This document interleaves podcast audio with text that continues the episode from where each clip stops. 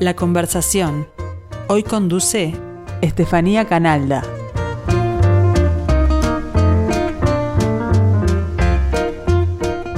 Bienvenidos a la conversación, como todos los lunes, dedicada a libros y a escritores. Hoy nos acompaña un narrador que el año pasado ganó tanto el premio Onetti como el Premio Nacional de Literatura del Ministerio de Educación y Cultura, Matías Mateus. Matías, muchas gracias por acompañarnos.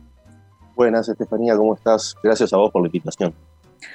Matías Mateus nació en Villa del Cerro en 1985. En tu ficha reivindicás Sevilla del Cerro, pero tu literatura casi siempre está ubicada en un lugar y en un tiempo imprecisos, ¿no? Muchas veces con diálogos que evaden el habla uruguaya. ¿Por qué es eso?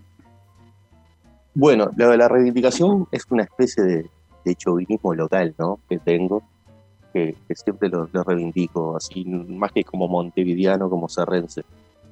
Y, la, ficción sí, siempre la tengo, la tengo situada en un, espacio ficticio, en un tiempo ficticio donde no, no está muy claro. Y el habla muchas veces tampoco es un habla que se identifique con el habla local. Eh, ¿Cuál es el motivo de, eso otro? No sé, no, no, lo tengo muy preciso. Eh, de repente en los últimos trabajos que estoy haciendo, que, que no tienen no, no tienen, no, tienen publicación y están, están en pleno proceso, eh, sí me mudé al, barrio para, para escribir desde ese lugar. Sigamos con la ficha entonces, libros editados, las novelas Paraíso y Después, Una hora de eternidad, Hotel White de 2017, que fue adaptada al teatro ese mismo año, y otro Retorno al Vacío. En cuanto a premios, en 2020 ganó el Premio Nacional de Literatura Narrativa Inédita por la novela La Danza del Invicto. También ganó el premio Juan Carlos Sonetti por la novela La Inmortal del siglo XX. En 2017 ganó el premio Morosoli de Bronce en Letras. En 2015 el concurso de poesía joven Pablo Neruda. Y en 2014 Narrativa Joven de la Casa de los Escritores del Uruguay. Matías, decís que te gusta atomizar a la gente con metáforas ciclistas. ¿Cuál sería la metáfora para ganar el Onetti y el Premio Nacional en el mismo año? Eh, la metáfora para eso, ¿cuál sería? Ir a rueda y experimentar faltando poco para el final. En cuanto a lecturas, es hincha de Dostoyevsky, en el medio local Leonetti y Felisberto Hernández. En el último tiempo estuvo leyendo a Michel Houellebecq, Emmanuel Carrer, Richard Ford y Andrés Neumann y algunas obras producidas en Uruguay. En este momento trabajás como cartero, tenés un hijo, estudias en el IPA, estás haciendo prácticas docentes de filosofía, escribís. ¿Te queda tiempo para leer? Muy poco. Me queda muy poco tiempo para leer. No, leo ni la décima parte de lo que me gustaría. Tampoco para, para escribir. En este momento hace mucho tiempo que no escribo, eh, que no me dedico a escribir ficción. Estoy escribiendo unas, unas columnas para contratapas sobre historias olímpicas que tienen que ver con el, con, bueno, con los Juegos Olímpicos, pero más bien con su contexto histórico, social y político, que, siempre, siempre hay algo de eso atrás de los Juegos. Y no, no me queda tiempo para nada. La verdad que no, no tengo tiempo para absolutamente nada, pero bueno, trato en el pequeño tiempo libre meterle lo, más que puedo. Y esto, bueno, decís que lees algunas obras producidas en Uruguay. ¿Qué idea tenés de, de la literatura que se viene haciendo estos últimos años? Mira, la verdad que me, he sorprendido gratamente con, algunas novelas que me encontré en este último verano. Eh, por ejemplo, Mil de Fiebre de Ferreira o Te odio eternidad de Alberte me gustaron muchísimo esas dos novelas. También había leído hace un, poquito más de tiempo al El zambullidor de, Dos Santos y me gustó mucho también. Y ya novelas un poquito más veteranas, veteranas en el sentido de la publicación, ¿no? Eh, por ejemplo, La expansión del universo o Verde de Sanchís, que me habían gustado mucho, o una que creo que, ya tiene varios años de publicada, de, de Peveroni, eh, Los ojos de una ciudad china. Creo que, hay, hay ahí un grupo de autores que, tienen un, proyecto literario y, han publicado eh, obras muy interesantes y, eso me da, me da la pauta de que, bueno, que hay, hay la narrativa de acá de nuestro país está gozando de buena salud.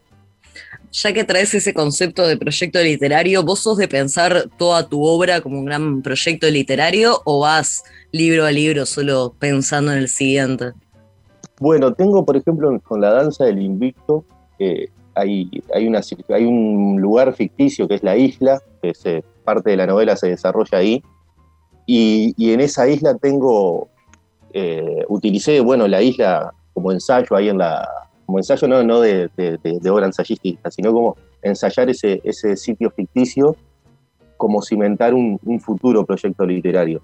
Pero sin embargo, sí, las otras novelas también tienen características en comunes, eh, bueno, como las estructuras, por ejemplo, ¿no? que, son de, muchos personajes, muchas voces que, que intervienen en la, en, en, a lo largo de la, de la historia y por ahí voy pensándolo, pero lo que, para serte más concreto, en el, sentido de un proyecto literario, creo que, en la isla eh, voy a jugar parte de, ese proyecto para de acá en adelante, independientemente de que pueda haber otras cosas.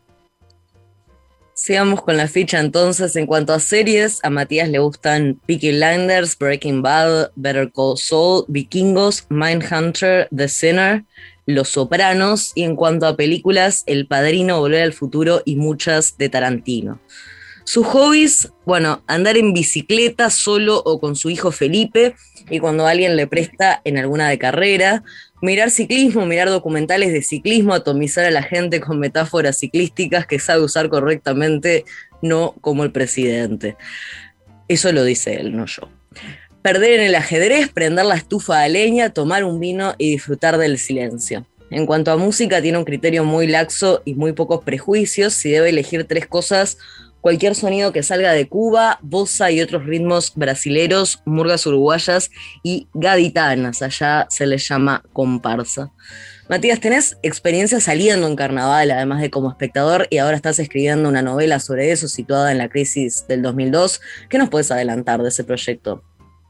Bueno, ese proyecto, eh, como te decía hace un rato, ¿no? yo ah, eh, había mudado mi, mi, mi, espacio ficticio al, al, barrio donde nací y, y, a, ese, a ese lugar preciso de, de, entre los años 2000 y 2004, durante mi adolescencia, ¿no? en ese momento tan, tan duro para el país.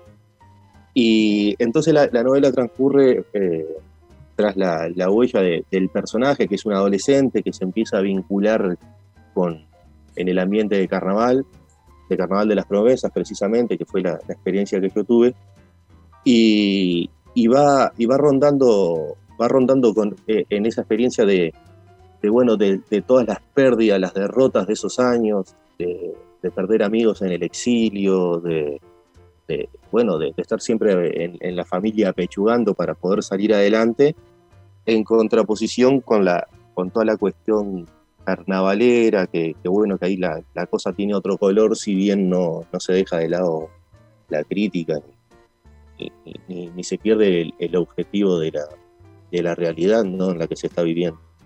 Va, va, va construyendo el personaje a, lo largo de, esos cuatro años, va construyendo toda su, su experiencia y, y tratándola y, mostrándola desde el punto de vista de, desde cómo la vive él y, y sus, sus amigos y sus afectos. Hablando de la crisis del 2002, bueno, vos seas adolescente, ¿qué recuerdo te marcó de ahí? Bueno, en, primer, do, dos cosas puntuales que, que me, me, marcaron y me dolieron muchísimo, que fue también eh, muchos amigos exiliándose, yéndose para España, Estados Unidos, otros países, porque bueno, no, no quedaba, la familia no tenía otra, otra, otra opción para, para poder salir adelante. Acá había mucho desempleo, mucha pobreza. Y, después en el 2002 precisamente fue cuando en el liceo que iba yo, el liceo número 11, que, estuvo ocupado durante más de 40 días, eh, la, represión policial para el desalojo, que tuvo la complicidad de la directora que estaba de bracitos cruzados en la vereda de enfrente del liceo, y, el desalojo violento por parte de la policía, ¿no? tanto en el liceo 11 como en el Miranda. ¿A vos tocó esa represión? Eh, no, yo no estaba en ese, en ese momento en el, en el liceo, pero sí la padecieron muchos compañeros y me dolió muchísimo. Matías, pasemos a las novelas que ganaron el Onetti, el Premio Nacional. La Inmortal del siglo XX tiene mucho que ver con Bobby Fischer. La Danza del Invicto, que es la que ganó el Premio Nacional, tiene algo que ver con Mohamed Ali. ¿Qué, qué es lo que te llama de esos dos personajes, de Fischer y de Ali? Bueno, yo encuentro mucha similitud entre ambos. Eh, primero porque, bueno, en, lo estrictamente deportivo, en sus disciplinas fueron los mejores del mundo, de la historia, probablemente. Y también convivieron, fueron, fueron contemporáneos entre sí. Eh, Fischer fue campeón del mundo en el 72, eh, si Mohamed Ali fue campeón del mundo antes, en el 64, pues tuvo toda la suspensión por declararse defensor de conciencia, regresa en el 70 y en el 74 vuelve a ganar el título contra Foreman en Zaire, que hoy es República del Congo. Y lo que me llama mucho la atención de ambos, que, tengo cierta admiración por ellos, es, la, es cómo se, se plantaron frente al sistema, ¿no? No fueron, no, fueron obsecuentes con el sistema y con, con los poderes de, su época. Y eso es lo, lo, que me llama mucho la atención. Por ejemplo, Fischer fue un tipo que tipo solitario, más allá de, sus trastornos psiquiátricos que, los padeció, eh, era un tipo que, se negaba a, cualquier fuerza como podía ser eh, y, despotricaba contra ellos abiertamente, como era la KGB, la CIA, todo. Eh, acordémonos que estaban en, plena Guerra Fría y, los bloques se disputaban en, distintos campos su, preponderancia, ¿no? Ya sea la carrera espacial o, la, o los deportes, ¿no? De hecho, los Juegos Olímpicos, perdona que me abra del tema, también siempre es la, eh, la lucha entre quién ganaba en el medallero, si la Unión Soviética o Estados Unidos. Y, Ali también, Ali, eh, defensor de los derechos de los negros en Estados Unidos, eh, negándose a ir a combatir a Vietnam, siendo muy crítico con todo eso. Entonces, esas posturas que ambos tomaron me, llamó mucho la atención y, en cierto sentido admiro la, postura que tuvieron.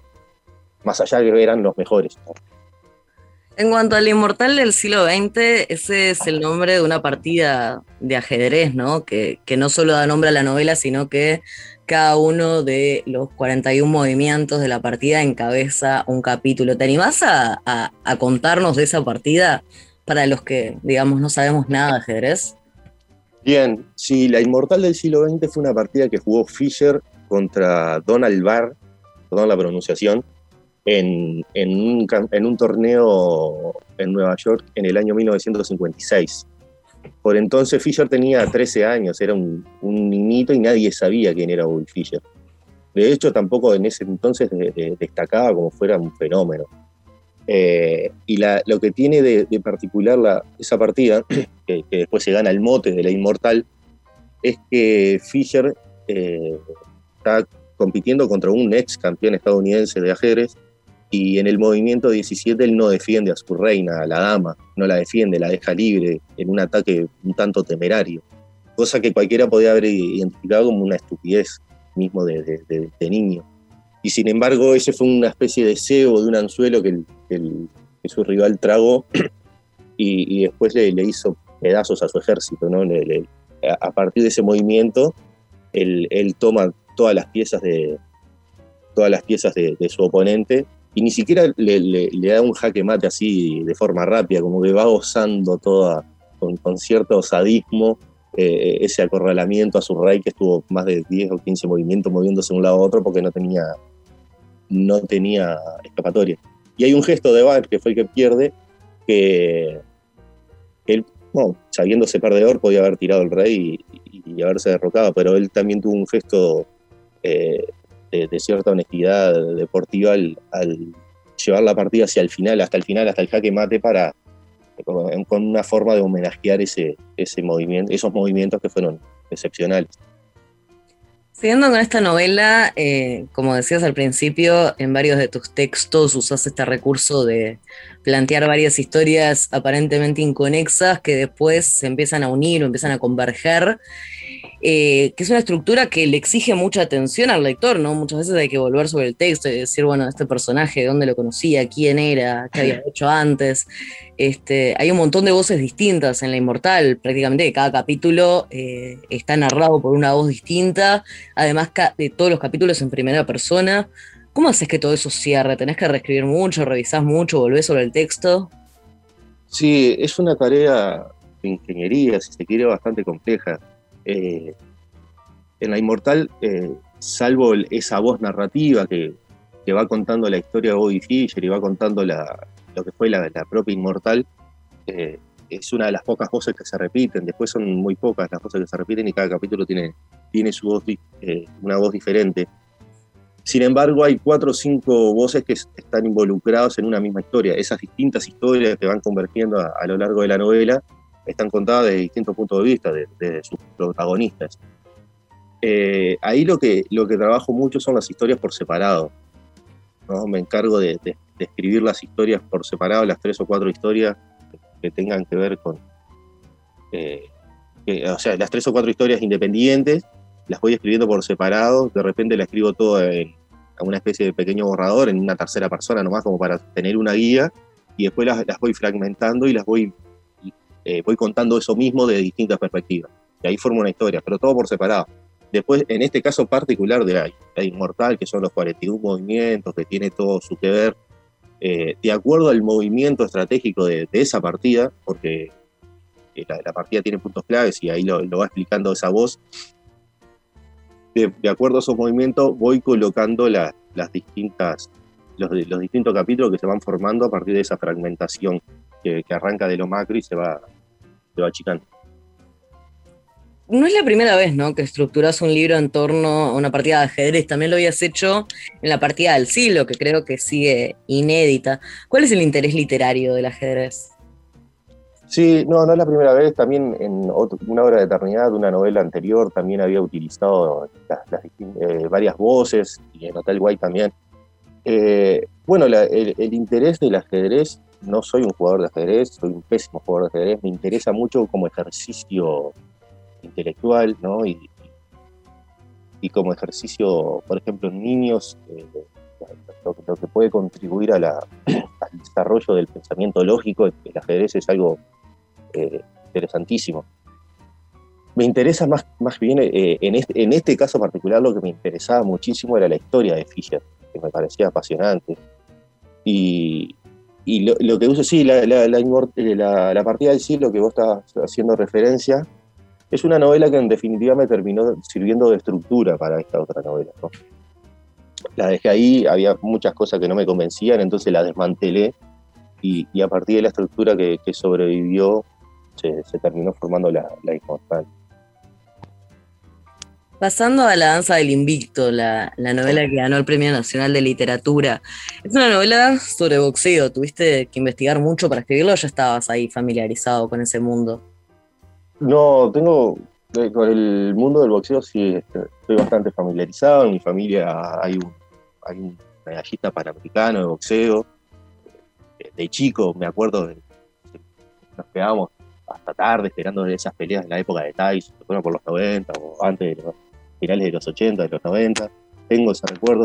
Mi padre que siempre hablaba de, Mohamed Ali y, me contaba las historias de Mohamed Ali, las peleas, cómo peleaba él mi padre, dentro de todo, también era, había sido sparring de su primo, que este, este campeón, este medallista panamericano que te estaba comentando. Entonces, el tema del boxeo lo, lo, conozco desde, siempre. Sin embargo, sí, tuvo que, eh, hubo toda una, cuestión de investigación sobre Mohamed Ali que, me detengo a. No, no es sobre Mohamed Ali la novela, pero bueno, me detengo en muchos momentos a, contar anécdotas respecto a Mohamed Ali, o también como por ejemplo a Vini Paciencia, que fue un, campeón de los pesos medianos, que tuvo una fractura de, de, cuello y, un halo cervical atornillado al, cráneo, y, eso después, cuando el hombre parecía que, no iba a poder boxear, de hecho estaba, estuvo al borde de la muerte, vuelve y, vuelve a salir campeón. O sea, estuve investigando ciertas historias del boxeo y también la cuestión de las de, la jerga boxística, ¿no? que tiene tiene sus particularidades como para componer esta novela. Algo que mencionabas al comienzo de la entrevista, esta isla, ¿no? que es el lugar donde transcurre buena parte de la novela, que tiene un peso político, social fuerte, ¿no? Toda una trama que tiene que ver con, con mafias que roban tierras, que obligan a los campesinos a trabajar como mano de obra prácticamente esclava. ¿Todo eso de dónde sale? ¿Tiene un correlato real? Sí, sí, o sea, no, no, es una fabulación, lamentablemente. Eh, a, mí, bueno, viste que eh, soy un atomizador del ciclismo, ¿no? Y, acá en Latinoamérica, eh, Colombia, se, los colombianos son ciclistas elite y, que se destacan a nivel mundial. y también tengo muchos amigos colombianos y, eso me tiene muy cerca de los conflictos internos en Colombia, más allá de lo que están viviendo ahora, que es otra cosa. Pero si no, los movimientos paramilitares eh, en Colombia que han arrasado eh, localidades enteras, pueblos enteros, han hecho masacres de, todo tipo y ante un total silencio ¿no? de, de la opinión internacional al respecto. Entonces es, eh, hay cuestiones también, yendo en un festival de, poesía que estuve en México, en la ciudad de Zamora, en Michoacán, ahí conocí a varios colombianos y me llamaba la atención que todo lo que hablaban, eh, de, todo lo que leían era sobre desplazamientos por el conflicto, desplazamientos, eh, falsos positivos, todo tipo de, extorsiones y, todo tipo de violencia y que para mí la, desconocía completamente y, a partir de ahí me empecé a interiorizar del tema, me empezaron a ilustrar con distintas bibliografías que tienen, con, con investigaciones de las universidades de cada departamento y eso la verdad que me, me todos los ojos y, me dio por, por, situar en esa isla eh, parte de lo, de, lo, de lo que ahí se vive. ¿Dirías que ahora con esto estás haciendo literatura comprometida? No, no creo que sea, que, sea comprometida por, por, por, tratar ese tema. Tampoco sé que no, no, no, no tengo una, noción precisa de lo que es literatura comprometida. Yo creo que hago ficción y, bueno, a partir de ahí lo, que surja o lo, que lo que surja o lo, que se transmita o lo que otro interprete al, leer eso, bueno, tendrá su, su, connotación personal, pero yo no, no, no me considero haciendo literatura comprometida o literatura de, con, alguna etiqueta particular. Hace un tiempo empezaste a estudiar filosofía en el IPO, ahora estás haciendo prácticas docentes. ¿Eso se retroalimenta con tu escritura? ¿Tiene algo que ver o son cosas que van por distintos carriles? No, yo creo que sí. De hecho, uno de los objetivos de empezar, de, empezar a estudiar eh, filosofía justamente fue para eso, para para alimentar la cuestión de la, de la escritura desde, otro, desde otra óptica, de la óptica del pensamiento. Eh, la cuestión de, de, la docencia no, no, no tuvo un, objetivo, o sea, no, no fue que me, me, inscribí en el IPA para, para ser docente porque mi vocación era esa o, o porque tengo una expectativa sembrada en la, en la, docencia. Lo estoy descubriendo ahora, me está gustando. Eh, tuve la suerte de me tocó un grupo hermoso, un quinto artístico en el, en el Liceo Yaba, que son, son divinos los chiquilines y, me siento muy contenido por ellos también. Y, y, eso lo estoy, lo estoy descubriendo ahora y calculo que en este año o en, el próximo esa cuestión de la docencia se irá, se irá despejando, ¿no? Si es realmente por ahí la, lo que me gusta. Pero lo tomé en, en, un principio como una, como una, una pata más de, de, la creación literaria. También mencionábamos, sos cartero, ¿no? Trabajás en el correo. En un momento tenías un, proyecto de novela que iba por ese lado, ¿no? Es verdad, sí, había escrito una novela que se llamaba La Casa de los Gatos. Contaba distintas historias que le pasaban a los, a los personajes que, deambulaban por las calles de Montevideo. Eso sí estaba situado en Montevideo. Y, Sí, sí, es verdad, trabajo como cartero, ahí te da mucha experiencia, conoces muchos personajes y, eso contribuye bastante a la, creación literaria. Pero bueno, es un proyecto que quedó ahí y en algún momento quizás tenga que, ser reivindicado. Matías Mateus, muchas gracias por acompañarnos. No, bueno, muchas gracias a vos y saludos.